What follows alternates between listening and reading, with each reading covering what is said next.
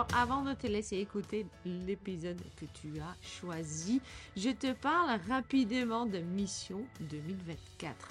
Alors, est-ce que tu as envie de monter en compétences Tu as envie de préparer ta feuille de route pour 2024 Decopreneurs a mis en place le masterclass Mission 2024. De quoi il s'agit? Il s'agit des 4 jours à distance, donc online, de immersion complète dans ton propre entreprise avec vraiment une équipe d'intervenants de dingue. On commence le lundi 15 janvier avec Laurette Glaçon pour faire le bilan 2023. On va tout décortiquer, les chiffres, les actions et les résultats que tu as pu obtenir dans l'année 2023. Et puis l'après-midi, on va faire un codev tous ensemble. On va être un maximum de 10 pour bien identifier les points à garder, les points à améliorer ou les points à laisser de côté. Tout ça basé sur ce qu'on a fait le matin et au niveau de 2023. Mardi 16 janvier, il y a Mathieu Doumala ou Papa Panda qui va venir pour parler de ta posture d'entrepreneur et puis te donner des astuces pour attirer les bons clients. Ensuite, l'après-midi, il y a Chiromia pour nous parler newsletter comme levier. Donc vraiment une autre façon de communiquer. Le soir, ben voilà, c'est café thé jardonné avec moi pour vraiment bien digérer ta journée. Puis mercredi 17 janvier, grande journée, on a l'excellente Isabelle Gomez qui va parler des livrables et comment les gérer pour pouvoir créer des clients ambassadeurs. Et puis, Amandine Dufour, alias Maman Papa, Maman Papa, Maman Panda, qui va venir parler des processus et gestion d'entreprise. Le soir, on a vraiment de la chance parce qu'il y a Hilaria Fatone qui est là et si vous la connaissez pas, qui est quelqu'un qui est extrêmement euh, bien niché. Et justement, on va pouvoir lui poser des questions sur la niche qu'elle a choisie elle, mais surtout aussi de comment gérer et communiquer avec notre propre niche. Et puis jeudi, le 18 janvier, dernière journée, il y a Stéphanie Berger qui va venir décortiquer ta marque avec toi pour pouvoir communiquer vraiment par rapport à ta propre singularité. Et il y a Tiffany Fayol qui va parler de la confiance en toi et puis le, le, très fameux, je dois dire, syndrome de l'imposteur. Et puis le soir, bah on va boire du champagne parce que you did it, c'est fait et on va vraiment pouvoir attaquer 2024 sereinement. Voilà, donc 2024, tu t'inscris, on est vraiment un maximum de 10 personnes, ça veut dire vraiment on va créer un petit groupe avec qui on va travailler tous ensemble et puis je serai ravie de t'avoir en janvier. Voilà. Je te laisse à ton épisode. À très bientôt. Ciao, ciao.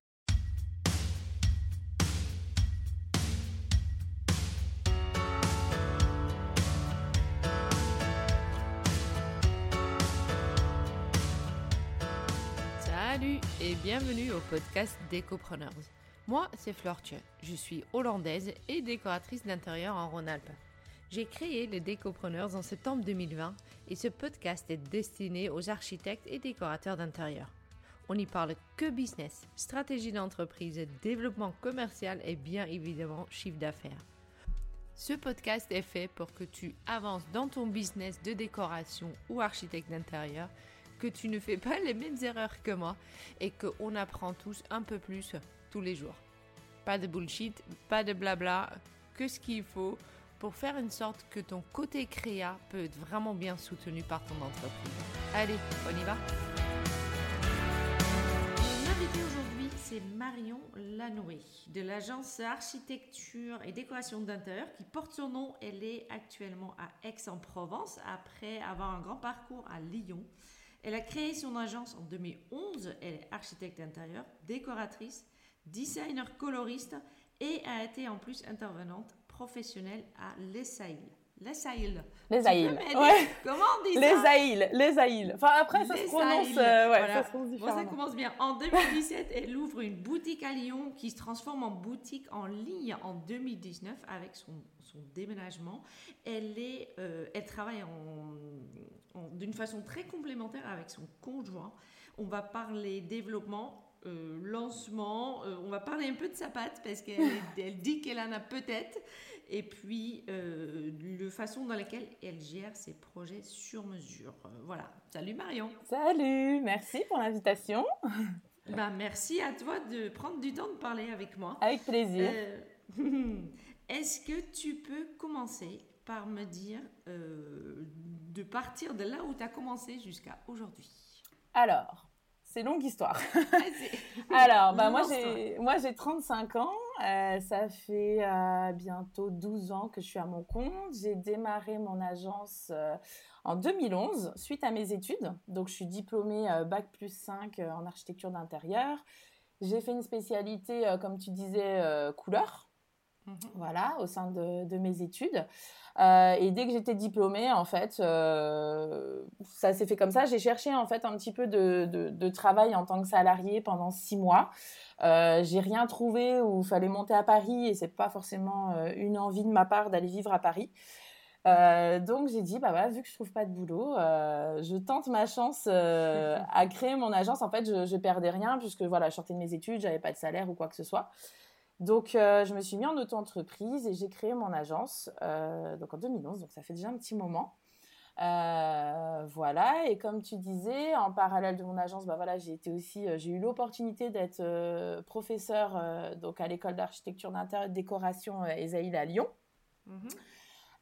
et puis voilà, quelques années plus tard, j'ai arrêté aussi ce, métier de prof parce que voilà, le, temps me manquait et, et, je voulais vraiment me consacrer à 100% au projet. Et j'ai créé euh, avec mon conjoint, du coup, euh, la boutique de décoration. Euh, donc là, c'était vraiment une boutique physique à Lyon qui était rue Auguste Comte, qu'on a gardé mhm. quasi trois ans. et qu'on a transformé en e-shop, donc exclusivement de la vente en ligne, quand on est venu s'installer ben, à Aix-en-Provence il y a bientôt deux ans. Voilà à peu près mon parcours. c'était rapide. On va décortiquer un petit Voilà, c'était rapide, mais voilà, c'est pour euh, te, mettre l'eau à la bouche. voilà. Alors, donc, tu commences 2011, tu lances ton, ton agence. Ouais. Euh, Qu'est-ce que tu fais déjà pour euh, te lancer, pour trouver tes premiers clients euh, Parce qu'à l'époque, pour le coup, tu sors de l'école, tu n'as pas encore euh, tout ce que tu as découvert aujourd'hui. Alors non, ouais, je sors de l'école, j'ai zéro réseau, zéro contact, je pars vraiment, voilà, je pars vraiment de zéro pour le coup. donc je me mets au statut auto-entreprise parce que bah, voilà, depuis ça a un peu changé le statut, les chiffres d'affaires ont augmenté, etc. Mais à l'époque, voilà, je crois que c'était 34 000 le chiffre mmh, d'affaires max. Euh, j'ai bénéficié de l'ACRE parce que quand je me suis lancée, j'avais 24 ans, donc j'ai eu des avantages au niveau des cotisations pendant 3 ans. Euh, donc j'ai dit, ouais, l'auto-entreprise, c'est simple, si on gagne rien, on déclare rien. Euh, c'était vraiment la facilité aussi au niveau administratif et compta. Mm, mm. Donc l'auto-entreprise, et je me suis dit, bah ok, tu es en auto-entreprise, tu as un statut, maintenant, il va falloir y aller, quoi. Il va falloir rentrer du projet. Donc, euh, c'est vraiment parti. Au début, ben, j'étais pas du tout sur Instagram. Les réseaux, c'était pas trop mon truc. J'étais peut-être, j'ai commencé sur Facebook, peut-être un petit peu. J'avais pas de site internet. Euh, donc, en fait, ce que j'ai dit, la première chose, et vu que j'étais pas connue à Lyon, parce que j'ai fait mes études à Strasbourg. Donc, je me suis installée à Lyon. Euh, je connaissais personne, j'avais pas d'amis, quoi que ce soit. Et j'ai atterri à Lyon parce que mon conjoint a fait ses études de design à la Martinière à Lyon. À Lyon. Et il m'a dit euh, installe-toi à Lyon, ouvre ton agence à Lyon, je veux vivre à Lyon. Ok. je dis euh, sans connaître la ville ou quoi que ce soit. Donc j'ai dit bah ok, allez banco. Euh, je me suis installée à Lyon, ça m'a plu tout de suite. mais vraiment, du coup, je, me suis dit ouais, je me suis retrouvée toute seule là. j'ai dit comment je vais faire quoi? Donc c'était voilà, c'était au début c'était compliqué et puis le métier était peut-être moins démocratisé, il y avait moins de concurrence. Quand je me suis lancée à l'époque, il y avait des archis, mais c'était des archis un peu à l'ancienne, c'était des gens beaucoup plus âgés que moi. Mm, mm. Euh, il y avait moins de jeunes, euh, voilà, comme aujourd'hui, des jeunes agences ou des, des jeunes de 24, 25 qui se lançaient. Donc j'étais un peu toute seule euh, sur le truc. Mm, et du coup, après, c'est vrai que ça s'est démocratisé un petit peu avec les émissions de télé à l'époque, en 2011, tu vois, il y avait encore Déco à l'époque, je crois, avec Valérie Damido. Euh, il y avait Maison à vendre, il y avait Recherche appartement maison. Enfin, il y avait la Maison France 5. Mm. Voilà, ça a lancé le métier. Le métier était de plus en plus connu, entre guillemets. les gens faisaient appel à nous. Mais euh, c'était vraiment les prémices Donc mmh, mmh, voilà, les gens, ils pensaient pas forcément à dire ah ouais, on va faire appel à une archi ou à une décoratrice pour leur intérieur, quoi. Donc les vraiment mes premières démarches, je me souviens, j'avais fait des flyers, donc avec ah mon nom d'agence, ouais ouais, et je prenais des journées où j'allais faire les boîtes aux lettres, les salons de coiffure, les boulangeries, et je laissais mes flyers partout dans Lyon. Super. Voilà, ça m'a apporté rien. non mais vraiment, j'ai pas eu de gens qui m'ont dit ouais j'ai trouvé ton flyers, je vous contacte, c'est génial et tout. Mmh. Donc en fait, c'est pas que j'ai fait ça dans le vide, peut-être que ça m'a apporté de la visibilité, mais j'ai pas eu de retour sur investissement. Mmh, mmh, donc j'ai fait ça parce que bah, j'avais du temps libre et je me suis dit bah voilà faut que tu te bouges un peu donc euh, trouve un, truc. Voilà donc j'ai commencé comme ça et après du coup j'ai dit bah faudrait que je faudrait que je lance mon site internet mais sur le site internet j'avais pas de projet voilà réel j'avais mes projets d'études j'avais mes projets de stage euh, que j'avais fait en agence Mmh, mmh, mmh. Euh, donc voilà, qui, qui était quand même, euh, enfin c'était quand même des projets un petit peu réels puisque voilà, on, travaillait déjà sur des espaces ou des projets un peu concrets. Donc j'avais le droit quand même de les utiliser, de communiquer dessus. Donc j'ai dit, bah, vas-y, je, lance mon site internet et euh, je développe un petit peu, je communique sur ces petits projets-là. Donc, euh, j'ai lancé mon site internet grâce à mon conjoint, parce que moi, Internet, euh, site internet, pour te dire, euh, voilà, c'est. voilà, non, merci. à mhm. l'époque, voilà, c'est mon conjoint vraiment qui s'y connaît et on, a pris le parti de ne pas faire appel à une agence de graphisme parce qu'à l'époque, j'avais pas les moyens, je démarrais, j'avais pas de budget. Clair. Mhm, Donc, on s'est dit avec mon conjoint, vas-y, on se débrouille, on lance ton site. il m'a fait mon logo et c'est toujours lui, en fait, qui, qui gère le site. Hein. Moi, je mets à jour les projets, mais c'est vraiment lui euh, le créateur du site. Donc, on a vraiment tout créé, les textes, le logo, le graphisme. Euh, et quand j'ai démarré en 2011, bah, c'était un peu plus simple. Là, je l'ai développé petit à petit. Et euh, voilà, donc vraiment, j'ai lancé mon site et petit à petit, si tu vois sur Google, en fait, sur Lyon, je suis très très bien référencée. Et ça s'est fait naturellement, en fait, au fil des années. J'ai jamais payé une mmh, agence de com, j'ai jamais payé des Google AdWords ou quoi que ce soit. C'est vraiment du référencement naturel, euh, voilà, sans, sans, rien faire entre guillemets. Sûrement aussi parce que tu étais là au moment où il n'y en avait pas encore beaucoup. Voilà, là je sais qu'il y a beaucoup de concurrence à Lyon, un peu moins à Aix-en-Provence parce que du coup, bah voilà, je regarde un petit peu ce qui se fait. Euh, j'aime bien être tenue au courant un petit peu des autres agences. Et puis après, c'est vrai que sur Lyon, on commence tout à se connaître un petit peu. On se parle sur Instagram, on se suit. Euh, bah voilà, euh, tu as interviewé Marion Galine, Tiffany, etc. C'est des gens que je connais. Enfin voilà, on se suit toutes, on fait à peu près la même chose. On, a une patte quand même qui se recoupe un peu. Euh, mais c'est vrai qu'à l'époque 2011, je suis arrivée, enfin, il n'y avait pas. les jeunes, en fait, osaient pas se mettre à leur compte mm, mm. et voulaient passer par un poste salarié avant. Donc, euh, tu sortais d'école, en fait, euh, moi, la majorité de, mes copines qui ont fait des études n'étaient euh, pas forcément à leur compte et se sont mis en salarié. Donc, moi, j'ai jamais connu ce statut salarié, j'ai jamais eu de patron, j'ai ah. jamais eu de salaire fixe, voilà. Donc, et pour rien au monde, je serais salariée, hein, donc voilà. Non, non, je, suis bien comme je suis et voilà, je suis toute seule et, et c'est très bien, voilà. Parce que tu es toute seule, toute seule. Bah, je suis toute seule, toute seule. Tu as Clément, voilà. Voilà. J'ai Clément pour la boutique. Voilà. Dans, mon agence, je suis toute seule et après Clément, il intervient, mais c'est plus une aide en fait. Il n'est pas, euh, il est pas, il a pas investi dans mon agence. Je l'ai vraiment euh, créé toute seule. Euh, j'ai investi voilà du, budget toute seule, etc. Et mm. Clément, il m'a aidé juste pour la com, le site internet, mais il le fait bénévolement entre guillemets. Voilà. Donc sympa, ouais ouais. Donc lui est vraiment plus sur la partie boutique. Mm, mm, donc là, tu te lances. Effectivement, tu me dis au départ, tu n'as pas de sous. Donc, euh, voilà. tu mets un peu de sous dans les flyers, mais, euh, mais tu fais ton site toi-même avec les réalisations en fait que tu as fait pendant tes stages. Ouais. Euh, là, les premiers clients arrivent? Alors ouais, je commence à avoir des premiers clients qui me trouvent, je ne sais pas comment, hein, parce que le référencement, ou peut-être parce qu'il y avait moins de concurrence, donc dans Google, j'étais peut-être déjà un peu dans les premières pages. Mais ça, et puis à l'époque, il n'y avait pas, tu sais, les réseaux un peu Aous, les choses comme ça. Ça s'est mm. développé après. J'avais pas Instagram. Euh, je l'ai ouvert euh, bien après aussi. Je crois que j'ai ouvert en 2014, il me semble, et j'ai démarré en 2011. Euh, j'avais une page Facebook, mais là qui est complètement à l'abandon parce que Facebook, je trouve que ça apporte pas grand chose. En tout cas, pour moi, il n'y a mm. pas forcément de visibilité. Donc, j'ai mes premiers clients qui me trouvent, je pense, via le site. Et bah voilà, vu que j'avais pas beaucoup de choses sur le site qui me font confiance quand même. Donc, je trouve ça super, quoi. Et j'ai même... J'ai même des anciens clients, tu vois, de, 2013 ou des, des gens, voilà, des, vraiment des premiers projets qui me recontactent maintenant en disant bah, on a un nouveau projet et qui font appel à moi.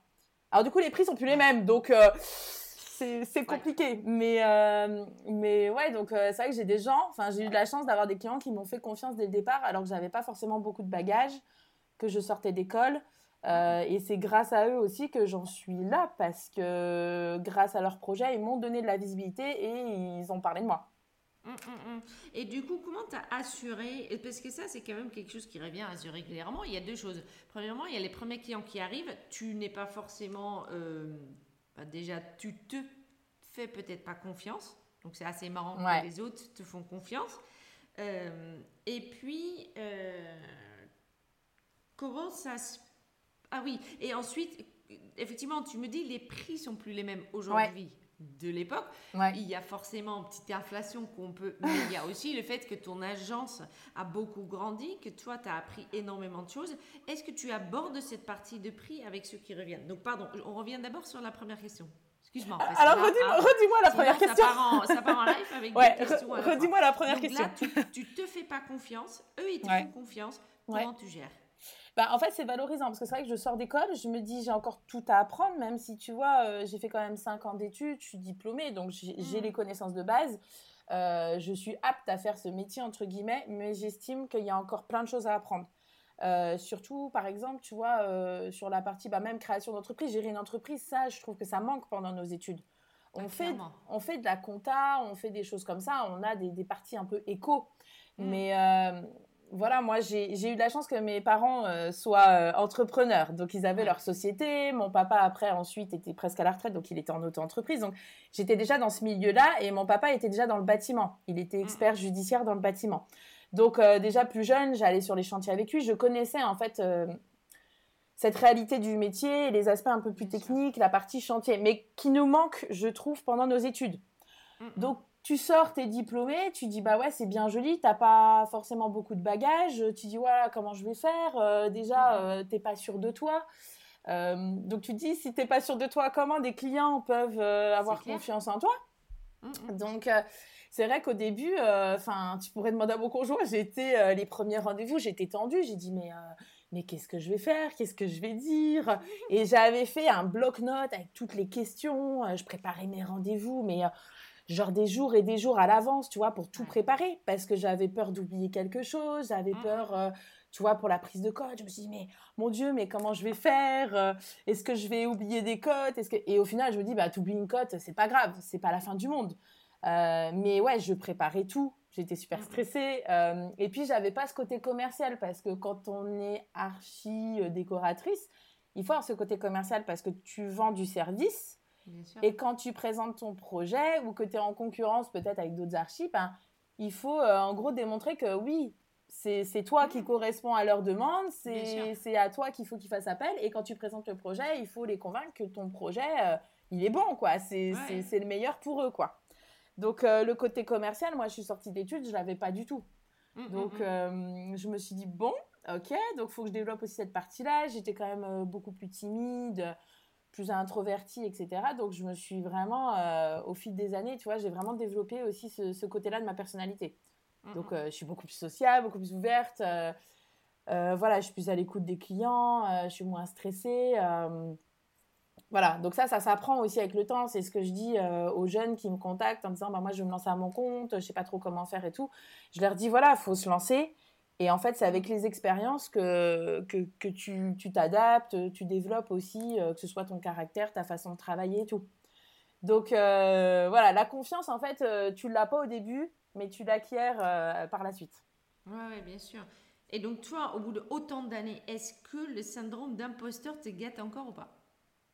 Alors moi maintenant, au début, je me hmm. disais, mais voilà, tu sors d'études. Alors voilà, j'ai quand même fait des études j'ai voilà, j'ai fait des études qui sont reconnues par l'État. Euh, après, notre métier n'est pas régi, hein, comme tu sais. Tu peux faire des reconversions, il y a plein de choses. Après, moi, je trouve que voilà, il y a de la place pour tout le monde. Celles qui ont fait des reconversions, euh, celles qui ont fait des, même des formations euh, mm-hmm. qui sont peut-être pas reconnues, mais elles peuvent avoir une patte, elles peuvent vraiment développer leur truc. Et je pense qu'il y a de la place pour tout le monde.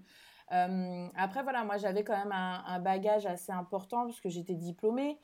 Mm-hmm. je j'avais moins ce sentiment d'imposture parce que à l'époque bah voilà si tu voulais réussir c'est pas qu'il fallait avoir des diplômes mais les clients te le demandaient un peu plus alors que maintenant, ils s'en foutent.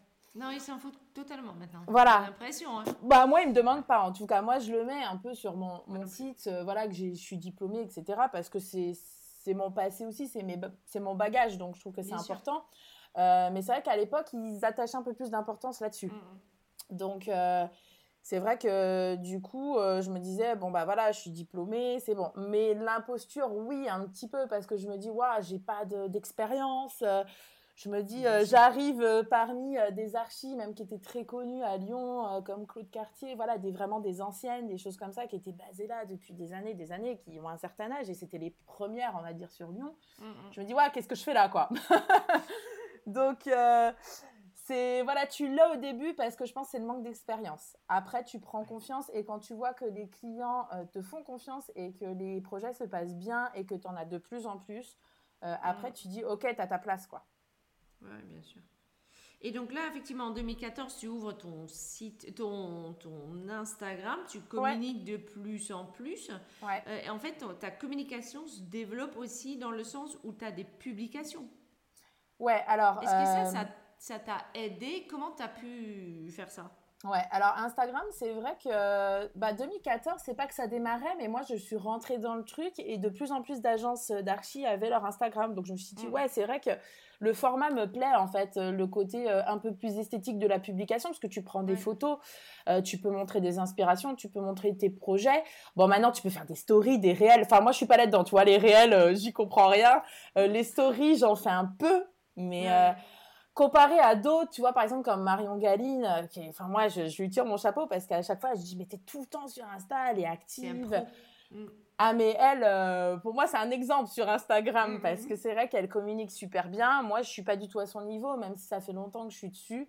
Euh, tu vois, je fais des petites publications. Et encore là, j'étais en congé mat, donc j'étais un peu, euh, j'étais un peu à l'arrêt. Donc là, il faut que je reprenne un peu le rythme. Mais je trouve que c'est un bon moyen de communication. Je suis suivie quand même par pas mal de gens sur toute la France. Alors, ça peut être soit des confrères, soit effectivement des clients qui me suivent, ou même des fournisseurs. Mhm. Donc, je trouve que ça donne vraiment une, visibilité qui est différente du site internet. Donc, moi, Instagram, c'est vraiment un réseau que j'aime développer et que je souhaite garder. A contrario, Facebook, j'ai une page pour mon agence, mais qui est complètement euh, à l'abandon. Faut pas aller la voir. Euh, elle n'est pas à jour du tout. Euh, après, c'est par manque de temps et c'est un choix en fait. Je trouve que Facebook, ça m'apporte pas forcément. je, je me reconnais pas en fait dans ce réseau-là. Donc, euh, même House, hein, House, je suis dessus, je suis sur euh, Omifi, je suis sur plein de réseaux. Et mm. euh, c'est euh, House, je sais qu'il y a pas mal de demandes, je sais que pour beaucoup ça marche bien, il y a pas mal de demandes de projets, mais moi j'ai jamais vraiment accroché, jamais adhéré. Et vu que j'ai déjà pas mal de demandes via mon site en fait et que je suis toute seule, les demandes que j'ai me suffisent. Oui, bien sûr. Donc, j'ai pas envie de développer euh, autre chose. Et pour te dire, je suis même pas sur Linky. Je... Voilà, à l'époque, Linky, c'est pareil. Euh, quand j'ai démarré en 2011, Linky, c'était pas du tout. Euh, je sais même pas si ça existait. Je... C'était pas du tout connu. Et moi, je me suis jamais mis dessus. Ouais. Je sais pas si toi t'y es, mais. non, en fait, oui et non. Moi, je suis effectivement, je fais Instagram et je fais le truc où automatiquement, tu postes tout ce qui va sur Instagram, va automatiquement aussi sur Facebook. Moi, je le fais, mais c'est. C'est tout. Parce qu'effectivement, Facebook, j'y vais pas. House, je fais pas. D'accord, ouais, parce que je sais que House, ça marche bien, ils ont une bonne visibilité. Et euh, je sais qu'il y a, y a plein de, confrères qui ont plein de projets avec eux. Donc, euh, je sais que c'est un bon réseau. Après, je pense pour démarrer ou autre, moi, c'est vrai que je refuse déjà beaucoup de demandes parce que je suis toute seule et c'est ce que je dis. Moi, je peux pas être partout. C'est-à-dire que je bosse sur Lyon, je bosse sur Aix maintenant. Euh, étant toute seule, euh, ouais, voilà, bah une heure et demie en TGV, donc euh, ça va. Mais euh, je suis maman aussi de deux enfants, donc c'est ce que je dis, c'est que moi j'ai ralenti quand j'ai démarré. je faisais beaucoup d'heures, je travaillais le week-end, je travaillais le soir parce que j'étais toute seule, j'étais juste en couple. Mon conjoint était indépendant aussi, donc on, gérait nos horaires comme on voulait et on voulait développer nos boîtes, donc on travaillait beaucoup. Mais du coup, depuis que je suis maman, c'est vrai que j'ai ralenti. Quoi. Je sais que quand mes enfants rentrent à 18h, ben, mon boulot, pour moi, il est terminé. Je travaille plus les week-ends. quand il y a des vacances scolaires ou que j'ai mes enfants ou des jours fériés, automatiquement, voilà, donc euh, mon, rythme a changé. Je, travaillais beaucoup, beaucoup, beaucoup quand j'étais plus jeune. et maintenant, euh, voilà, maintenant je me suis assagie, j'ai vieilli et voilà, je, sais faire la part des choses entre ma vie privée et ma vie professionnelle, surtout que mes bureaux sont chez moi. Donc, euh, tu vois, quand mes enfants rentrent, c'est pas possible de travailler. Même si mon bureau est indépendant, je peux pas dire je laisse mes, enfants et puis je, vais bosser. non, non, non, bien sûr. En plus, ils sont encore plutôt petits. Ils sont petits, ouais. Ouais, ouais. Euh, et donc, du coup, effectivement, ça, c'est les côtés euh, en, en, ligne. Il y a aussi un côté, on te voit quand même pas mal dans, les, dans, le presse, dans la presse euh, imprimée. Ouais. Est-ce que c'est quelque chose que tu es allé chercher? Alors, pas du tout. je pense que c'est via mon site. En fait, petit à petit, tu vois, mon site a été connu, entre guillemets. Enfin, j'ai j'ai eu de la visibilité grâce à ça. J'ai bossé tout de suite avec une photographe en fait pour prendre euh, en photo mes projets. Donc avec euh, Sabine Serrade, hein. tout le monde travaille avec elle, tout le monde, tout le monde la connaît, mais euh, moi ça fait depuis le début, depuis 2011 que je bosse avec elle. Donc on se connaît très bien, c'est devenu une amie. donc elle bosse sur tous mes projets photos. Et dès le départ en fait, j'ai pris une photographe, même si j'avais pas forcément beaucoup de budget. J'ai dit j'investis mmh. là-dedans pour bah, que les projets soient sympas en fait, que ça attire des clients. Et la presse, en fait, m'a trouvé via ça en disant Ok, elle a un site, elle commence à avoir des projets, il y a des photos sympas, etc. Mm, mm. Et j'ai des magazines qui m'ont contacté. Euh, alors, j'ai eu des publications dans le magazine de, Lyon, qui est un petit peu connu, d'Homo Déco. qui, se sont développés, mais à l'époque, ils étaient moins connus. Euh, Sabine, euh, du coup, bosse aussi pour eux. Et j'ai été contactée, mais c'est vraiment pas moi qui ai démarché parce que j'avais pas le, le, contact, le réseau direct.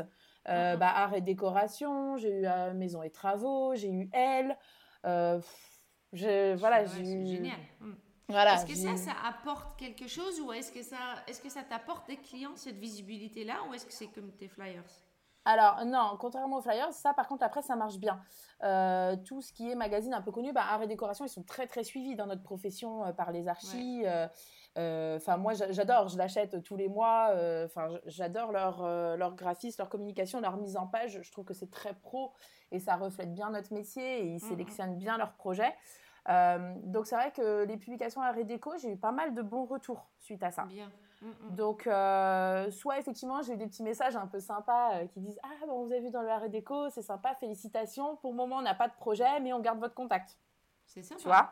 Donc ça, c'est cool, euh, ça fait toujours plaisir. Je me dis, ah ok, bon ça va, je fais, je fais des trucs sympas, tu vois, ça rassure un peu en disant, ok, je suis pas à la ramasse, mm, mm, mm, je fais encore des projets euh, cool et du coup, ça plaît aux gens. Donc, euh, les petits messages comme ça, c'est sympa. Et après, j'ai eu des clients qui m'ont dit, bah voilà, on vous a trouvé via le Art et Déco, on a, on a, tel projet, etc. Donc ouais, ça m'a vraiment donné de la visibilité et je continue à faire des publications quand on me le propose.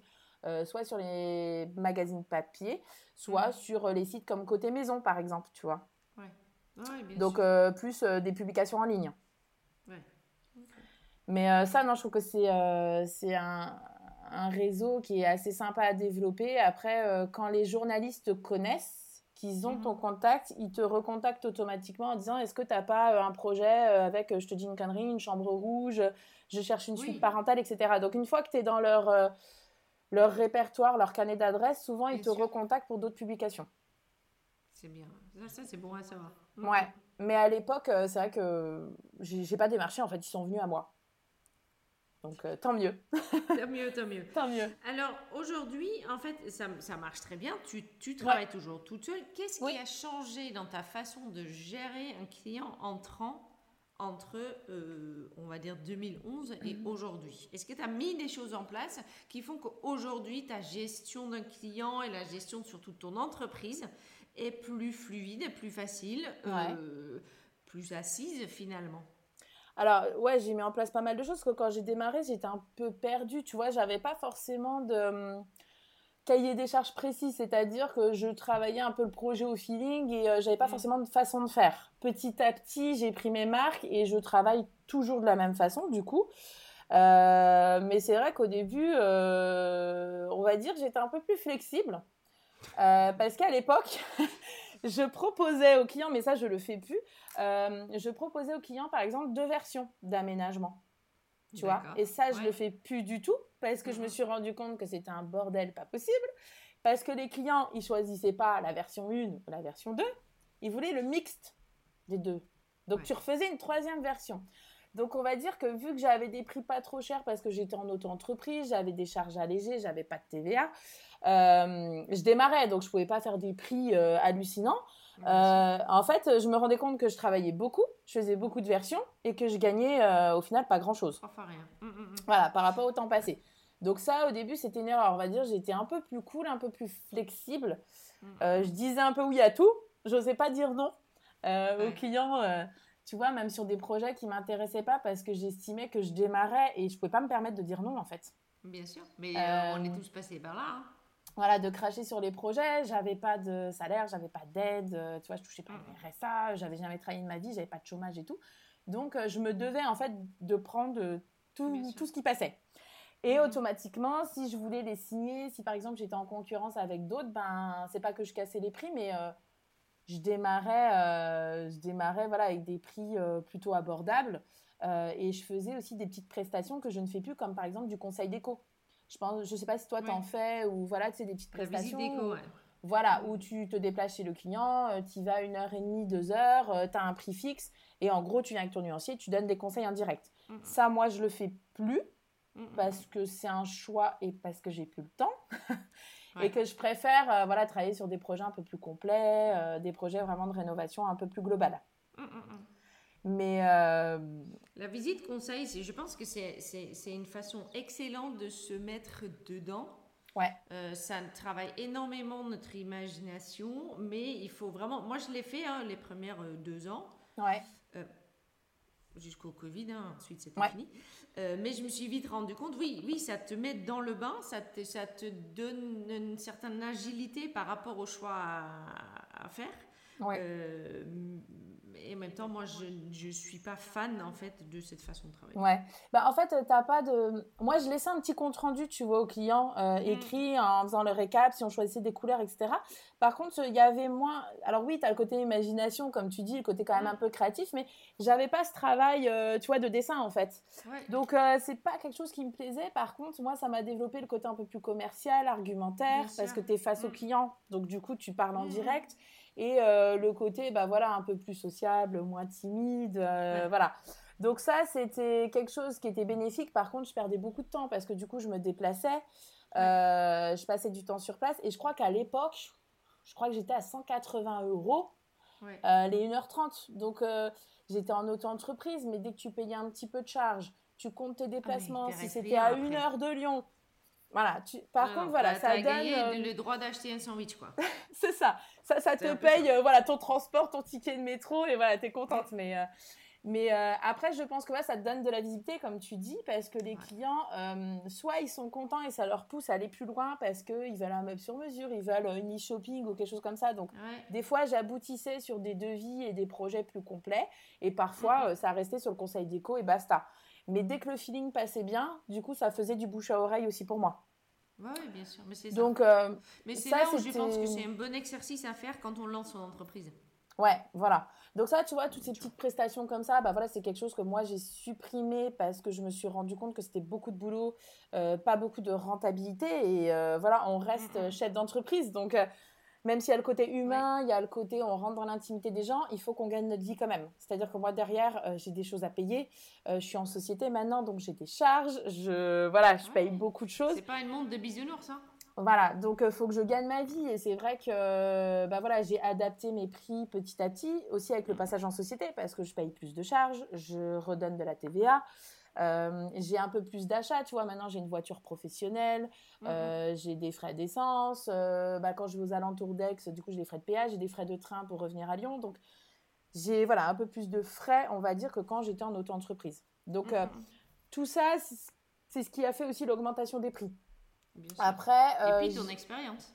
Et mon expérience, automatiquement, bah voilà, j'ai des beaux projets maintenant, j'ai des projets, voilà que j'ai adoré travailler. Euh, et encore, j'ai fait un gros tri sur mon site parce que j'avais des anciens projets, des vieux projets où je trouvais que ça me ressemblait moins parce que je trouve que ma patte a évolué, mon, esthétique en termes de projet a évolué. Euh, donc j'ai vraiment fait le tri sur le site et j'ai gardé vraiment les, projets qui me correspondent et voilà pour vraiment que les clients qui me contactent, qui voient mes projets, c'est euh, qu'ils ont envie de travailler avec moi et que ça, leur correspond, que ça leur parle. Et après, ce que j'ai changé aussi, c'est qu'à l'époque, je faisais le premier rendez-vous gratuit et maintenant, je ne le fais plus. Je le fais payer, donc je fais en fait ce que j'appelle un rendez-vous état des lieux. Donc je le fais payer 180 euros. Euh, ça permet de payer aussi mes déplacements, le temps passé sur place. Par mhm. contre, je le déduis du devis que j'établis. Donc, c'est-à-dire que je fais mon devis suite au premier rendez-vous. Je fais moins les 180 euros euh, TTC. Et du coup, s'ils donnent suite au devis, ils récupèrent leur mise de départ. S'ils donnent pas suite au devis, bah, du coup, euh, ça me paye quand même mon temps passé et tout. Bien sûr. J'en avais parlé avec Tiffany justement la semaine dernière de cette partie-là où elle, a dit mais euh, je veux rester libre du choix de ne pas travailler avec les clients. Alors, Toi, moi, comment là-dedans? Alors moi, je ne sais pas que je choisis dès le départ, mais quand on me contacte, donc soit on m'appelle, soit on m'envoie un mail pour un nouveau projet, je leur dis tout de suite si c'est dans mes cordes, si j'ai le temps, parce qu'automatiquement, moi j'ai des délais assez longs, et si ça m'intéresse. Si on me contacte, je te dis une bêtise, par exemple sur Lyon, maintenant je travaille que sur Lyon Centre. Je vais plus aux alentours de Lyon. Donc déjà tout ce qui est en périphérie, même si c'est une belle maison, etc. Quand je me déplace à Lyon, j'ai pas le temps en fait, parce que j'ai pas de voiture à Lyon. J'ai le permis, mais j'ai une voiture à Aix. Donc quand je viens à Lyon, je suis en train.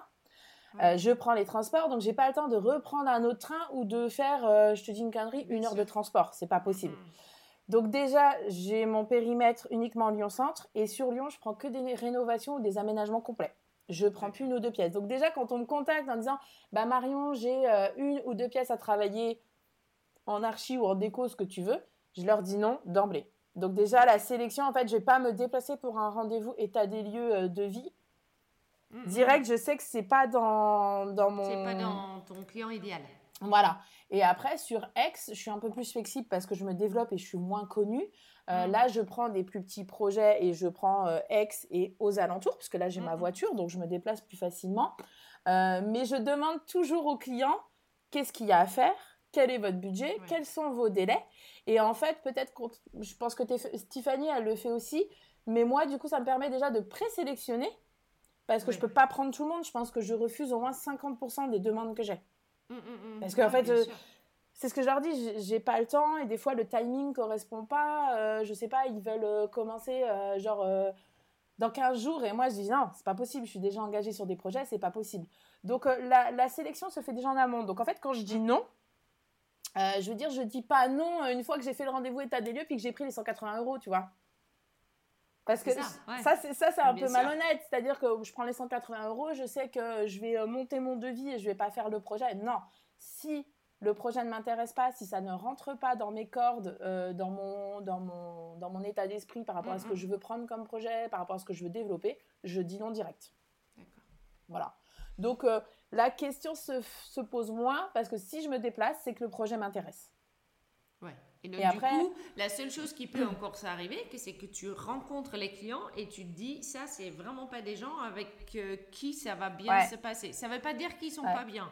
Ça veut dire que je veux dire que on peut rencontrer des clients que on sent. Et eh ben, on va avoir une discussion.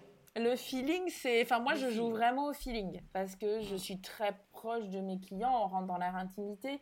Euh, et je, je, développe un peu mon agence sur ce côté un peu familial, le fait d'être toute seule, qu'ils mm. ont affaire qu'à moi. Tu vois, ils m'appellent par mon prénom. Alors, on se vouvoie. Hein. Moi, je garde le mm. vouvoiement. Je tutoie pas mes clients. Sauf après, quand c'est fini et que bah, ils m'invitent à boire l'apéro, qu'on fait des photos. Là, on se tutoie euh, pour certains.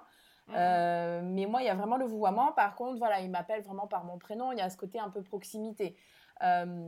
donc ça, c'est ce qui est sympa et que j'essaye de garder avec mes clients. Par contre, c'est vrai que quand j'ai pas le feeling, j'ai un peu de mal euh, même si le projet m'intéresse, soit je fais des efforts et je me dis, attends, faut pas t'arrêter au premier sentiment, au ressentiment, etc. Euh, creuse peut-être un petit peu le truc. Donc du coup, euh, c'est vrai que, alors, soit dans le passé, ça m'a porté défaut parce que j'y suis allée, ça s'est super mal passé, c'était la galère et, et c'était l'enfer et tout, et je me suis dit plus jamais, plus jamais.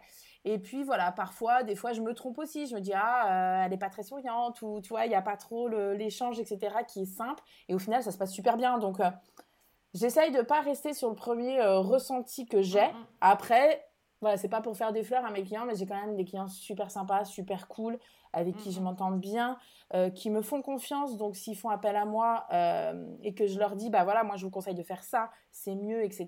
Souvent, ils suivent un peu euh, ce que je leur dis, parce que, en gros, ils sont perdus et s'ils font appel à moi, c'est qu'ils me font confiance. Donc, donc voilà. Après, c'est vrai que moi, je marche beaucoup au feeling. Mais euh, et je le ressens déjà par téléphone. Je sais pas si toi ça te fait ça, mais quand j'ai la personne au téléphone, je sens tout de suite si ça passe ou pas. Ah mais clairement, clairement. Donc euh, voilà. Donc après les choses se font naturellement. Moi, je me force quand même à y aller pour le coup. Ah même si tu, tu sens que c'est pas. Si au téléphone je fais bon, pas sûr sûr. Euh, j'y vais quand même pour quand même les regarder dans les yeux et puis me dire mais après effectivement ensuite, ça marche qu'au feeling. Et je suis sûre que j'ai refusé des gens au feeling qui peut-être auraient été des super clients. C'est ça, c'est ça. Il faut pas rester euh, sur ses a priori, on va dire. Ouais, mais je pense qu'on a tous euh, pris des clients euh, à un moment, comme tu dis, hein, où, où, où, le feeling te disait non, non, non, non, non, cours, fuis, reste pas là. On les a pris quand même parce qu'on a dit non, mais attends, quand même. Et puis ça a été une catastrophe. Ouais, c'est ça. Ben, ça m'est arrivé. Voilà. Je, maintenant, je sélectionne un peu plus. Euh, voilà, pour pas refaire l'erreur et ne pas tout prendre, mais aussi parce que voilà, maintenant j'ai plus de visibilité, donc plus de demandes. Mais euh, ouais, ça m'est arrivé, euh, voilà, où je me suis dit, oh là, mais quel catage, j'aurais dû suivre mon instinct dès le départ, quoi. Ouais, ouais. Voilà. Et donc, toi, tu, tu, arrives à avoir un budget au téléphone? Alors, non, ça, ça, dépend. Hein. Des fois, il y a des clients qui disent, non, non, j'ai pas de budget. Oh, très bien. Pas de budget, cool, on a carte blanche, allez, un petit million d'euros. Non, non, il y en a qui disent, bah voilà, on a un budget, mais on sait pas trop, c'est flexible, etc. Et il y en a qui ne veulent pas le dire. Donc moi, je dis, ok. Après, c'est leur choix, je ne veux pas leur mettre la pression, je veux pas insister, parce qu'en fait, les clients ont peur que s'ils donnent un budget, on va aller au max du budget. Euh, je te dis une connerie, ils donnent 100 euh, 000 euros, on va leur faire projet à 100 000 ou voire un peu plus alors que c'est pas forcément le cas. Des fois, il y a des cahiers des charges qui sont super simples, où il n'y a pas beaucoup de meubles sur mesure et tout. Mm. Et des fois, les projets, euh, au lieu d'être à 100 000, ils sont à 80 000, tu vois.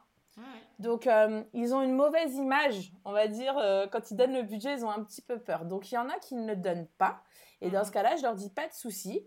Moi, je vais travailler votre projet par rapport au cahier des charges que vous me donnez. Et par exemple, sur les meubles sur mesure, bah voilà, on pourra moduler un peu les finitions du meuble. Euh, des finitions ou des bois qui vont coûter beaucoup plus cher. Euh, on peut jouer sur le prix des papiers peints, sur le prix des matériaux, etc. Donc je leur dis, on pourra moduler. Et vous pourrez faire des choix, puisque euh, bah voilà, au niveau des devis travaux, souvent c'est un peu à tiroir à la carte. Et je dis, bah, vous ferez des choix à ce moment-là. Comme ça, ça leur laisse un peu cette liberté-là d'avoir la main sur leur budget et de pas se sentir euh, contraint en fait. Mmh, mmh, mmh. Et après, il y a des clients euh, que ça dérange pas de parler budget et qui te disent bah voilà, moi pour ce projet-là, euh, j'ai 100 000 euros, j'ai pas plus, je fais un emprunt à la banque, etc. Et, tu sais que tu dois rentrer dans le truc. Après, quand on me dit oui, je vais refaire un appartement et j'ai 10 000 euros, je leur dis tout de suite, ça va pas le faire, quoi. clair. tu vois, si tu as 100 mètres carrés, j'ai 10 000 euros pour refaire l'appart, moi, je suis très honnête, je suis très transparente et j'ai pas envie que les clients s'engagent avec moi. J'ai pas envie de leur faire payer un projet si derrière ils peuvent pas faire les travaux. Mm, Parce que mm, mm. derrière, ils vont se sentir euh, vraiment frustrés. En fait, ils vont se dire ah ouais, non mais elle m'a complètement arnaqué, elle a pris de l'argent sur le projet et puis derrière, euh, nous on n'a pas de budget. Donc quand ils me donnent le budget et que je vois qu'ils sont complètement à côté de la plaque et qu'ils ne peuvent pas mettre plus, moi je dis tout de suite ça sert à rien que je vous fasse un devis, ça sert à rien de travailler avec moi. Parce que oui, je peux gagner sur ma presta d'archi, mais derrière, vous ne pourrez pas faire votre projet, vous ne pourrez pas faire les travaux. Mm, mm, mm. Donc, euh, je leur donne souvent des moyennes, tu sais, euh, bah voilà, euh, comme tu dis par exemple, pour des corps d'état classiques, c'est 1200 euros hors taxe du mètre carré, etc. Quand il y a du sur-mesure, c'est un peu plus. Moi, je leur donne toujours ces petits prix au mètre carré pour la partie travaux, pour leur donner une idée un petit peu de ce que ça coûte. Ouais. Et euh, là, quand ils me disent oui, j'ai 10 000 euros, machin, ils se rendent compte en fait qu'ils sont pas du tout dans, le, dans les budgets qui se font. Et en plus, euh, bah, je pense que toi tu le vois, mais sur les chantiers en ce moment, c'est galère. Les prix ont augmenté euh, dû au Covid, dû à la guerre en Ukraine, etc. Donc, c'est très compliqué sur l'approvisionnement, sur les containers, même sur des matériaux qui viennent d'Asie, etc. Donc, on galère, on a des délais très longs et ils se rendent compte au final que les prix qui étaient peut-être à 1000, 1200 euros hors taxe du mètre carré il y a quelques années ou même avant Covid sont à 1500, euh, voire 2000, 2500 sur des pièces techniques. Par exemple, cuisine, salle de bain.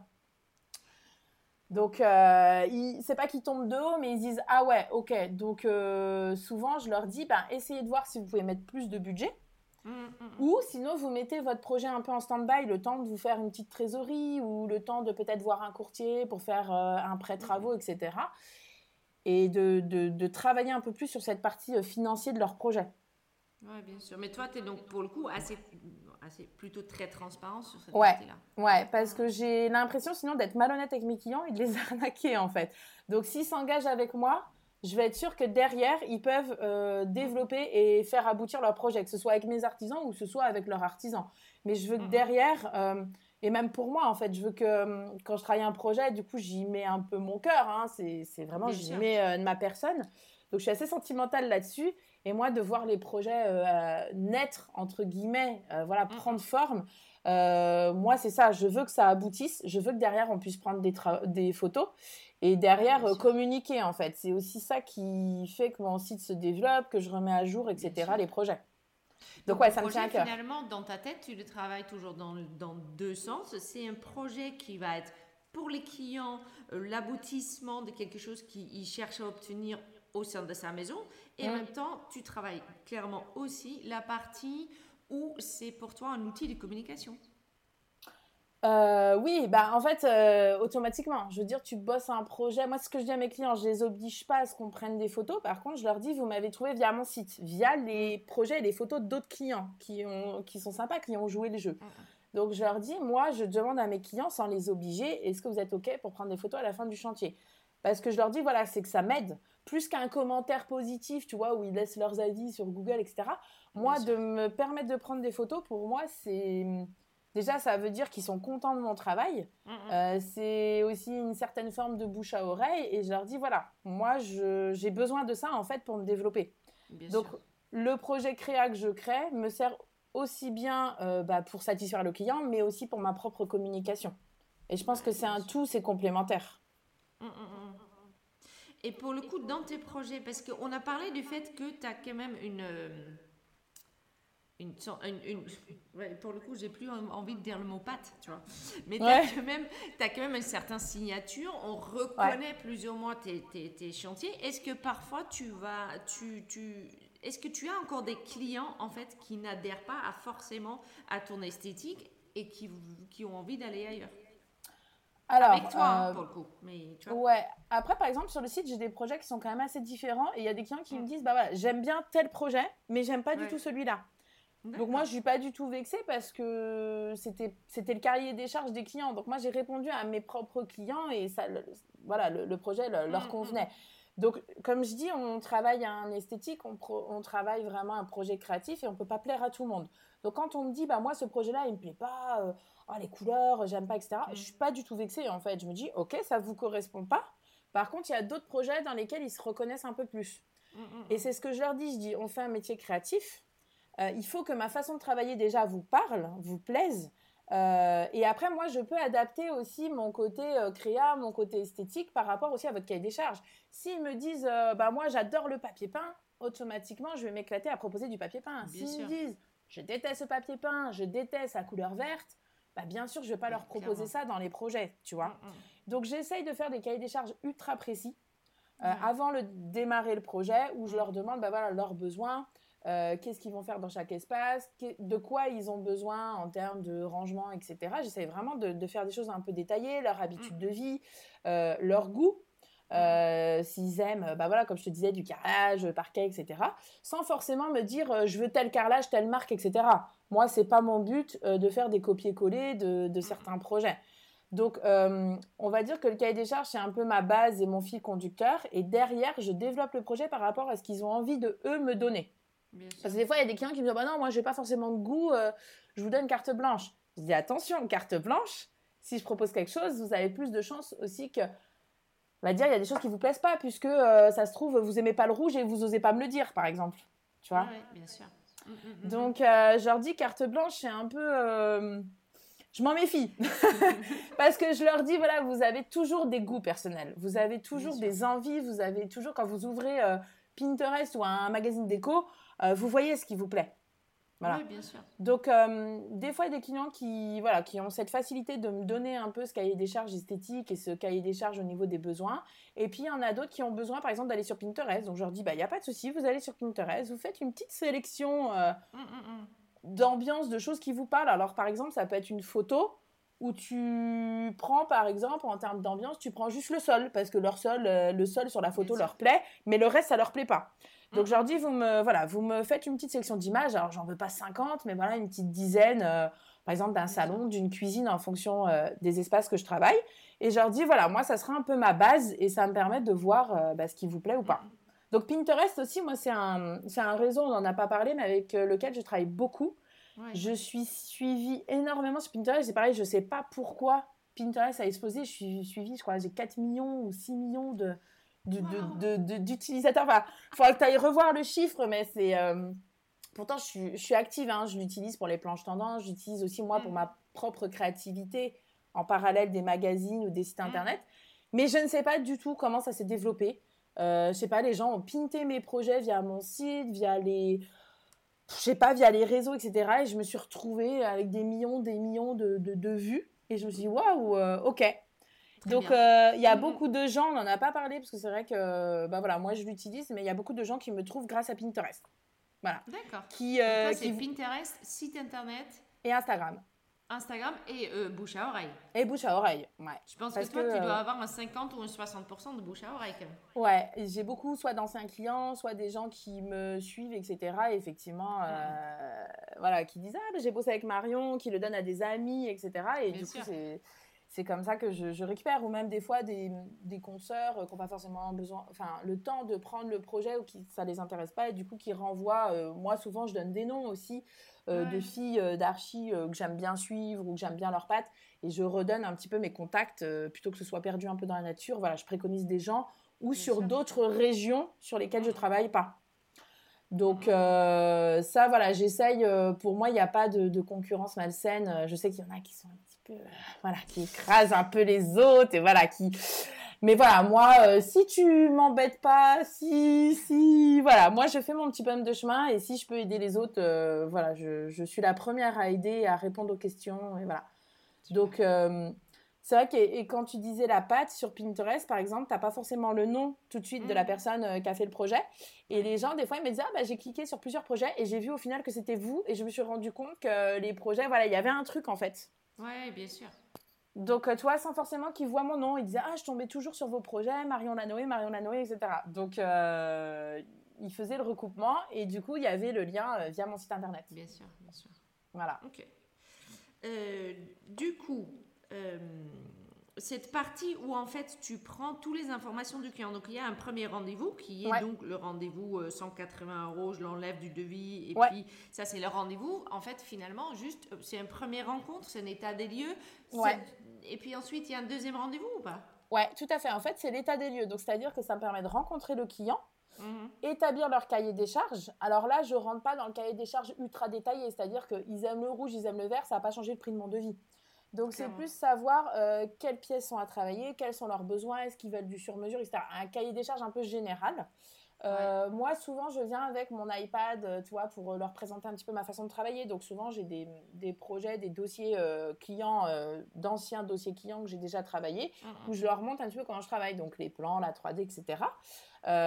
Et puis je fais le tour du coup de leur appartement ou de leur maison pour bah, découvrir les lieux. Donc Ouais. c'est vraiment moi ce que j'appelle l'état des lieux, un peu découverte. Suite à ça, je repars avec le cahier des charges. Mhm. Je travaille au bureau pour leur établir un devis euh, bah, pour les prestations euh, voilà, qui leur conviennent par rapport à leurs demandes. Donc, je, je- je calcule un peu mes tarifs, etc. Je leur envoie le devis par mail. Mhm. Et suite à ça, bah, soit ils donnent suite au devis et dans ce cas-là, on cale un deuxième rendez-vous. Soit euh, ils donnent pas suite, ils me disent bah Marion, soit ça correspond pas à notre budget, soit euh, on a fait appel à quelqu'un d'autre parce que souvent, bah, surtout sur Lyon, on est en concurrence avec d'autres archis. Des fois, euh, même entre personnes qu'on se connaît, avec Marion, euh, Mhm. Galine, euh, même je pense Tiffany, on a déjà été en concurrence, etc. Donc on se retrouve un peu sur les mêmes projets. Euh, les clients sont assez honnêtes, ils me disent bah non, je travaille avec quelqu'un d'autre. Donc je dis moi, il n'y a Mhm. pas de souci, vous me prévenez. voilà, soit ça se joue parce qu'ils préfèrent la patte de quelqu'un d'autre, soit il y a plus le feeling avec quelqu'un d'autre, ou soit Bien ça se joue au niveau des tarifs. Mm, mm, parce que bah, les archis ou même les décoratrices qui sont encore en auto-entreprise ont des prix plus bas que moi. Donc, il y a une question de budget. Donc, voilà, soit ils s'arrêtent là, ils ont le devis et ça leur correspond pas, soit ils donnent suite et dans ce cas-là, c'est deuxième rendez-vous. Et au deuxième rendez-vous, j'établis le cahier des charges un peu plus précis. Donc, tu mhm. vois un peu euh, bah, tout ce qui va être couleur, matériaux, euh, vraiment leur goût, leur envie, etc. Et euh, je fais tout ce qui est prise de cotation et prise de photo. Voilà, parce que moi, je le facture. Hein. Au début, je le faisais dès le départ et ouais, je me disais, allez, vas-y, dans la foulée, je fais la prise de code, j'ai tout et tout. Et au final, euh, les gens ne donnaient pas suite et je m'étais cassé la tête à passer une heure, deux heures chez eux à prendre des codes. Hmm. Qui m'ont servi à rien. oui, donc, dommage, euh, voilà, donc maintenant, pour rentabiliser aussi mon temps, euh, je fais vraiment la prise de code, la prise de photo au deuxième rendez-vous. Bien sûr. Voilà. Mm, mm, mm. Donc moi, j'essaye euh, dès que je peux de rencontrer les clients. Après, quand je vois que les délais sont un peu longs ou qu'ils veulent pas attendre deux mois pour avoir un devis, je fais les devis. Et ça, je pense qu'on a eu, euh, on a pris l'habitude à cause ou grâce au Covid, euh, au confinement, de faire les devis à distance. Donc en fait, moi je leur demande par mail, ok, vous pouvez pas attendre qu'on se rencontre dans deux mois. Moi, je peux vous établir un devis à distance parce que maintenant j'ai vraiment l'habitude et puis avec mon expérience, j'arrive à me projeter dans les volumes. Donc je leur dis, vous m'envoyez un petit plan euh, par mail, vous m'envoyez les surfaces des pièces à travailler et vous me faites un petit peu euh, quelques photos et votre cahier des charges euh, succinct, on va dire, de ce que vous souhaitez faire. Et suite à ça, moi, je leur envoie un devis pour mes prestations qu'on peut moduler, bien entendu, parce qu'à distance, des fois, bah, il y a des petits ajustements. Mhm. soit ils veulent rajouter des prestations, ils veulent en retirer, etc. Et je le remets à jour si besoin. Donc, on gagne un peu ce rendez-vous état des lieux. Du coup, ils n'ont pas à payer 180 euros. Et après, par contre, c'est ce que je leur dis, je dis, je suis obligée de venir pour faire la prise de cote, la prise de photo et se rencontrer. Mais ça permet euh, le devis à distance de, de, gagner un peu de temps. Ouais. Tu travailles pas du tout à distance, distance, je veux dire. Je l'ai fait. Projet à distance? Si si, je l'ai fait euh, au début. C'est pareil, je prenais bah, tout ce qui venait. Hein, c'est ce que je te disais. On, mm. on, a besoin de gagner sa vie, donc je travaillais des projets à Paris. J'ai fait, euh, bah là, j'ai fait quand même des projets à Vannes j'ai fait, euh, avant d'être dans le sud, j'ai fait aussi dans le sud. J'avais des projets un petit peu partout. Moi, je suis originaire de Dijon, donc j'ai fait des projets à Dijon. Mmh, mmh, mmh, euh, voilà, donc si je faisais beaucoup de projets à distance, maintenant c'est quelque chose que je ne fais plus, en tout cas en termes de projet global, parce que je trouve que c'est quand même compliqué pour choisir les couleurs, les matériaux, de pas être dans les volumes, de pas avoir la lumière naturelle. Donc je le fais plus, et puis par manque de temps, parce que je travaille déjà sur deux secteurs, donc c'est quand même énorme en termes de travail. Euh, par contre, ce que je garde à distance et ce que j'aime faire, ce sont les meubles sur mesure. Donc, en fait, sur le site de l'agence, mhm. j'ai fait un petit onglet meubles sur mesure. Et ça, c'est une prestation soit que je peux faire bah, à Lyon ou à Aix, mais que je peux faire aussi dans toute la France. Donc ça, j'ai énormément de demandes, mais c'est ce que je dis aux clients, c'est que je fais juste le meuble sur mesure et je ne vais pas travailler tout l'aménagement ou toute la décoration de la pièce. Donc en fait, ils ont un questionnaire à remplir en ligne euh, où ils me donnent par exemple le linéaire euh, du mur à travailler, ce qu'ils veulent faire, etc. Ils remplissent le questionnaire et moi je leur envoie un devis euh, par rapport à leur demande. Donc en fonction du linéaire, si c'est un meuble de 1 mètre et si c'est un meuble de 5 mètres, moi je sais que derrière je ne vais pas avoir la même charge de travail. donc voilà, j'essaye de, de, personnaliser cette prestation-là, de personnaliser mes devis. Et c'est la seule prestation du coup que je fais à distance. Voilà. Alors, euh, j'ai encore deux petites questions pour toi. On n'a pas parlé de la boutique, mais ça sera pour le coup pour la prochaine fois. Ouais. Euh, j'avais encore deux questions. Avec le. Ça fait depuis quand même 2011, tu es sur le marché de euh, déco et architecture d'intérieur. Il y a eu pas mal de développement. Là, il y a eu le Covid. Mm. Il y a eu pas mal de nouveaux qui sont entrés.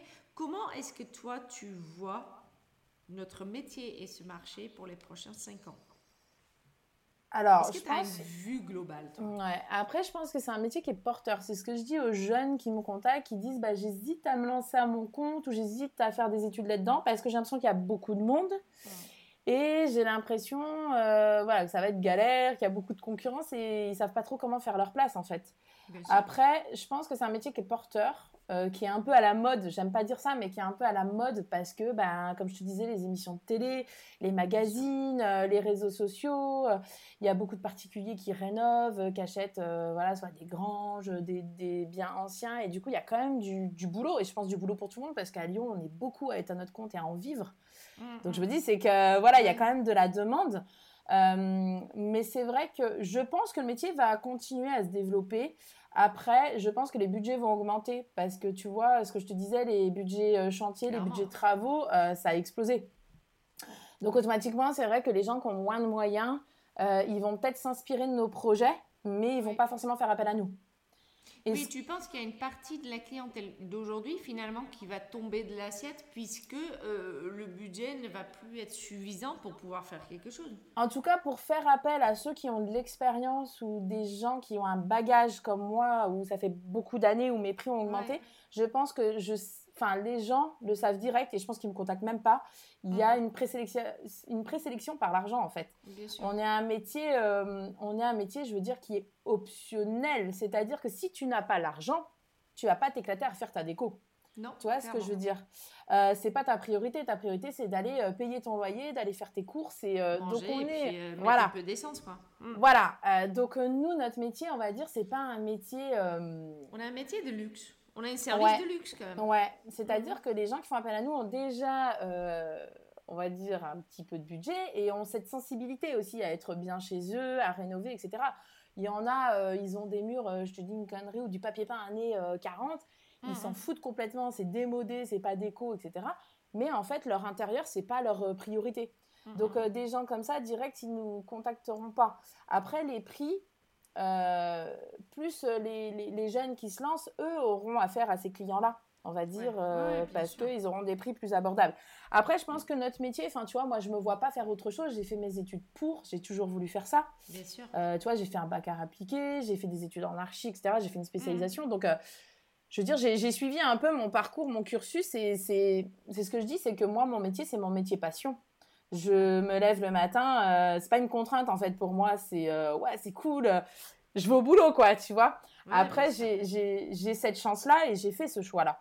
Mm. Euh, donc c'est vrai que je me vois pas faire autre chose et je, je pense honnêtement avec l'engouement de notre métier, les émissions de télé, etc. Mm. Je pense pas que ça s'essouffle. Après, il y aura peut-être une présélection des clients qui se feront naturellement. Ouais, bien sûr. Et puis après, voilà, as, bah, les émissions de télé, c'est un peu qui tout double. Euh, il y en a beaucoup qui critiquent hein, dans, notre mission, dans notre métier les émissions de télé parce que ça donne pas souvent une belle image. Euh, bah, il n'y a pas de budget, euh, tu fais les travaux mm. gratuitement ou les travaux sont pas clés, tu vois, les maisons à vendre ou en quelques jours ou en une semaine. non, moi j'ai fait l'émission de télé, je sais pas si tu as vu, j'ai fait Mieux chez soi, moi, avec Stéphane Plaza. J'ai fait la saison 2. Mm-hmm. Donc ça, c'était une super expérience. après, c'est ce que je disais à la prod. je dis ce qui est dommage, c'est que les budgets ne sont pas énoncés. Mm, mm. Parce que bien sûr qu'on n'a pas carte blanche. Euh, donc moi, euh, quand j'ai passé le casting, j'ai fait des entretiens, etc., j'aurais dit, moi, j'ai vu la saison 1. Mm. J'ai des amis à moi qui ont fait la saison 1 en tant que pro. Et moi, je leur dis, le défaut, c'est que ça donne une mauvaise image parce que du coup, les budgets, euh, ils vont pas te dire, bah, la suite parentale, ça a coûté 10 000 euros. Donc les clients, ils te contactent suite à l'émission parce qu'ils t'ont vu, donc c'est génial, ça te donne une visibilité. Mais derrière, ils vont dire, ah bah ouais, vous avez fait une suite parentale, bon allez, pour 2 000 euros, vous me faites la même. Ou pas ou pas, voilà. Et puis après, voilà, il y a, quand tu participes à une émission, voilà, tu as, toujours des petits avantages pour les clients, euh, au niveau travaux, au niveau budget, etc., archi. Donc, euh, c'est pas, on va dire, les émissions de télé, c'est pas la réalité. Même si je trouve que ça démocratise notre métier, que ça nous donne de la visibilité, c'est pas la mm. réalité des choses. Et puis, ça montre, je trouve qu'effectivement, il y a, quelques, il y a des, des défauts à ces, ces formats-là. Ça, ça, ça, te donne aussi l'impression que les artisans sont en permanence disponibles ce qui est clairement pas vrai, surtout maintenant. Mais en même temps, ça donne aussi aux gens euh, l'idée et le fait que euh, ça vaut la peine d'être bien chez soi. Ouais, c'est ça. En fait, je pense avec le Covid, le télétravail et tout, les gens, mm. ils se sont rendus compte qu'ils n'étaient jamais chez eux. Et du jour au lendemain, ils se sont retrouvés confinés, à être euh, voilà, H24 aussi en couple, etc. Et ils se sont dit, ah ouais, ok, j'ai pas de pièce bureau, euh, les enfants jouent dans le salon. Euh. Et en fait, ils se sont rendus compte, je pense qu'il y a eu vraiment un déclic où ils se sont dit, bah ouais, en fait, je veux refaire mon intérieur, je veux me sentir bien et tout. Et le télétravail perdure quand même, je trouve, dans le temps, sur beaucoup de métiers. Et c'est ça aussi où on a eu une explosion, enfin moi j'ai une explosion des demandes de, bureaux, de meubles sur mesure, de pièces indépendantes. Voilà, donc je pense que le Covid, ça a été voilà, une contrainte parce qu'on ne pouvait plus faire de rendez-vous, on ne pouvait plus se déplacer. Par contre, je pense qu'il y a eu des avantages aussi derrière. Oui, clairement. un mal pour un bien. voilà. Alors, est-ce que tu peux, pour finir, partager avec moi euh, une de tes plus grosses ou plus drôles erreurs? Le oh truc où tu as fait Oh mon Dieu, comment je vais m'en sortir? euh, Erreur Je ne dis pas que je ne fais pas d'erreur parce que je ne suis pas parfaite, mais euh, grosse erreur. Ah, bah si, je sais. Euh, quand j'ai démarré, euh, j'ai travaillé, mais je pense comme tout le monde, j'ai testé des artisans, etc. Et je me suis euh, pris mais des murs, des murs. Mmh, mmh, mmh, en fait, voilà, mais j'avais pas le choix en fait. Fallait que je me développe et j'ai pris des artisans que j'ai trouvé comme ça, qui m'avaient l'air bien, le feeling est bien passé, des beaux parleurs, des bons commerciaux, etc. Et ça a été mais, une catastrophe. Une catastrophe. Ils m'ont saccagé les chantiers. Euh, les clients derrière, bah, ils sont revenus vers moi en disant ouais, euh, bah vous, vous avez préconisé un tel, un tel, un tel, et en fait c'était mais euh, mais j'ai morflé quand j'ai démarré et je pense qu'on est beaucoup passé par là. Je sais que mm. Marion a galéré, on a travaillé avec des entreprises communes, etc. Donc on a eu les mêmes déboires. et ouais, ça a été compliqué parce qu'au début j'étais toute seule, j'étais jeune. Donc je me laissais un peu marcher sur les pieds et le, le domaine, enfin le milieu du chantier, c'est quand même un milieu masculin. Donc, tu arrives, tu es toute jeune, toute féminine, tu arrives sur les chantiers, les mecs, ils se disent Waouh, la meuf, euh, d'où elle sort, quoi. Donc, euh, ouais, ça a été compliqué de s'imposer et je pense que je me suis fait avoir. Enfin, voilà. On a des histoires un peu communes, même avec Tiffany, etc., où on parle beaucoup. On a travaillé avec les mêmes personnes, euh, mm. où on s'est fait. voilà, ça a été compliqué. Et après, grâce à ces personnes-là aussi, j'ai appris et j'ai rencontré bah, Sabine, ma photographe. C'est grâce mm. aussi à ces personnes un peu malhonnêtes euh, voilà, que j'ai rencontré Sabine. Et que j'ai rencontré mon maître d'œuvre euh, actuel, Julien, avec qui je bosse depuis 10 ans. Et qui est devenu un ami. Donc euh, c'est vrai que bah, voilà, on se voit en dehors du travail. il a un petit garçon aussi, donc on se connaît très bien. Mm, mm. voilà, il me suit depuis mes débuts. Et il était salarié d'une des entreprises avec qui je travaillais et avec qui ça s'est mal fini. Donc en fait, quand lui a été licencié, il m'a dit Marion, je vais monter ma boîte, est-ce que tu m'attends? Et j'ai dit bah banco, euh, je t'attends pendant. donc, il a mis un an pour monter sa boîte parce qu'il touchait le chômage, donc euh, voilà le temps de se retourner, etc.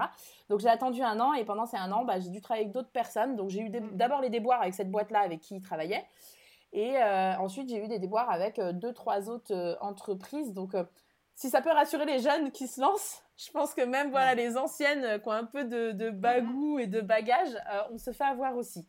Et malheureusement, il y a beaucoup d'entreprises euh, qui sont malhonnêtes et qui se servent des gens. Et, et c'est dommage parce que c'est les clients qui en.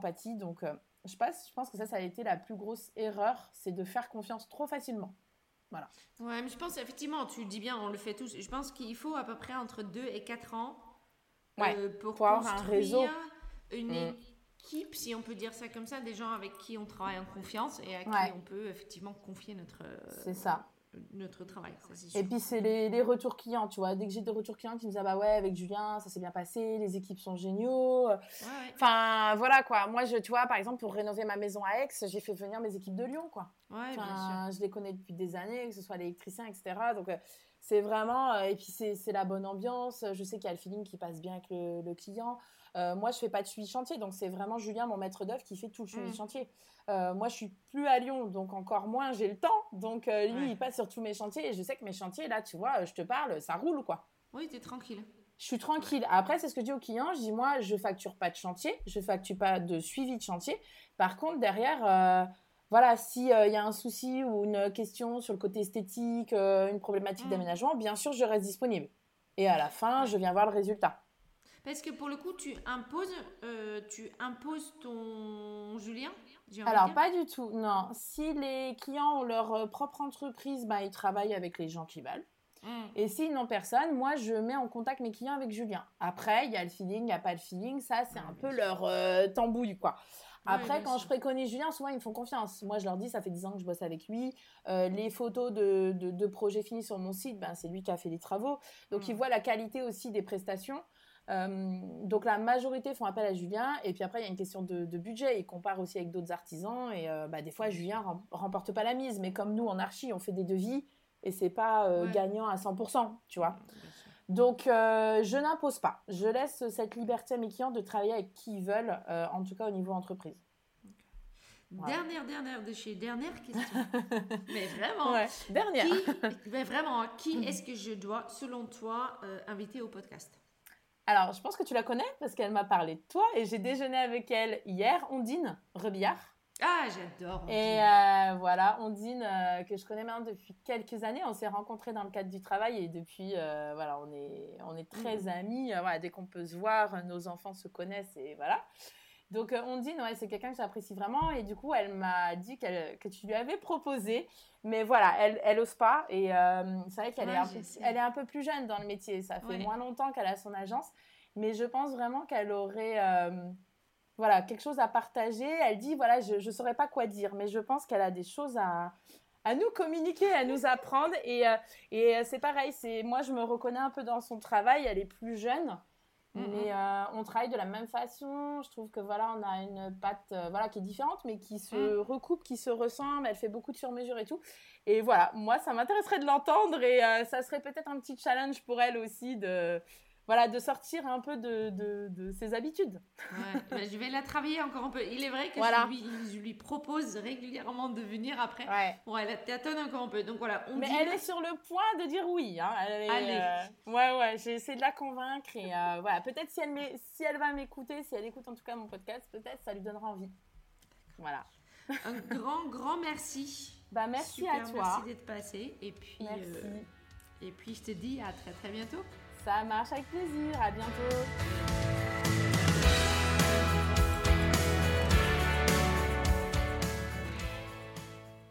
Alors, merci encore à Marion. Euh, génial. Alors, qu'est-ce que j'ai retenu? Parce que là, on a quand même parlé euh, plus d'une heure, c'était top. Euh, j'ai retenu que à son lancement, elle a commencé euh, mettre des flyers, ce qui n'était pas forcément quelque chose qui l'a euh, apporté du client, mais peut-être quand même un peu de visibilité. Et puis elle s'est lancée avec une site internet avec euh, des projets qu'elle avait fait pendant ses stages. Et je pense que c'est important de le dire. Il est vrai que quand on se lance, en fait, on n'a pas de réalisation à mettre sur notre site. Sauf que le site est quand même un peu la, la vitrine de notre métier. Et donc du coup, rien ne nous empêche de y mettre des euh, planches d'ambiance, des euh, projets euh, qu'on a fait en 3D, etc. pour quand même étoffer et de montrer un peu de quoi on est capable. Voilà. Eddie aujourd'hui, elle a quand même bien développé sa façon de travailler avec des clients entrants. Donc ça veut dire que ça commence toujours par un appel où elle va obtenir deux trois infos importantes donc des informations par rapport au volume à traiter, des informations éventuellement au niveau du budget et des informations au niveau des délais euh, à tenir. Et c'est là-dessus qu'elle va prendre la décision de oui ou non se déplacer pour aller voir euh, les futurs clients pour un premier rendez-vous. Un premier rendez-vous, ce qui est un rendez-vous d'état des lieux, mais surtout un rendez-vous d'état de projet. Ça coûte 180 euros ce qu'elle déduit ensuite de son devis. L'état des lieux ou l'état du projet veut dire qu'elle va parler en fait du cahier des charges, savoir ce qu'il y a à faire, faire le tour de la maison euh, ou de l'appartement et ensuite elle va envoyer son devis et à partir de là, soit ça avance, soit ça avance pas. Ensuite, effectivement, elle rentre dans euh, son cycle de travail habituel où elle va euh, passer beaucoup plus de temps avec les clients sur le site pour euh, faire un vrai état des lieux, discuter des goûts, des envies et des choses à faire. elle dit qu'on a parlé un peu de sa patte, c'était assez euh, elle dit qu'elle n'a pas forcément une patte parce qu'elle fait quand même des choses par rapport aux clients et en même temps on, voit quand même dans ce qu'elle fait, il y a toujours une petite touche, une petite touche de Marion. Elle fait pas mal de projets ce qui est peut-être effectivement sympa, des projets sur mesure et elle travaille énormément en 3D. Pour ses premiers clients, elle a compté effectivement sur son site internet. Aujourd'hui, il y a aussi des sites comme Omify, il y a House, il y a voilà, mais, pour sa part, puisque elle a euh, quand même pu mettre en place une communication déjà à partir de 2011, elle fonctionne beaucoup en termes de SEO, bouche à oreille, et puis Pinterest et, euh, Instagram. Elle est très ouverte aux questions, donc elle répond, euh, comme elle dit, à tout le monde qui lui pose des questions. Si, tu veux te lancer, si tu veux avancer, etc. Elle répond. Elle travaille toujours toute seule, ce qui euh, pour elle est important de dire puisque ça veut dire qu'elle entretient consciemment une, euh, une ambiance de famille, une ambiance de, d'agence familiale parce que quand on appelle Marion Lanoé, on l'a au téléphone, on a les réponses pour les projets, elle vient chez nous. Et ça, c'est aussi quelque chose pour lequel elle sent les clients la choisissent pour cette proximité en fait qu'elle a avec tous ses clients. Euh, merci de nous écouter, merci de toujours être euh, aussi fidèle aux décopreneurs. Je suis extrêmement ravie de continuer ce projet avec vous tous. Si vous avez des questions, n'hésitez surtout pas. Euh, à me les poser. Je pourrais les traiter dans des lives ou euh, répondre directement sur Instagram. Il y a le site web decopreneurs.com et puis il y a le euh, l'Instagram decopreneurs underscore business underscore podcast ou dans l'autre sens podcast underscore business. merci encore une fois de, suivre mon aventure. Je suis extrêmement ravie du développement. Euh, je l'ai posté il n'y a pas si longtemps. On a dépassé euh, les 2000 les 2000 téléchargements uniques par mois, ce qui me, ce qui m'explose un peu la tête en me disant punaise, il y a 2000 personnes par mois euh, qui, qui un épisode. Donc, je me dis c'est génial. J'espère toujours autant que ça vous aide et n'hésitez pas à revenir vers moi avec vos questions et vos remarques très très bientôt.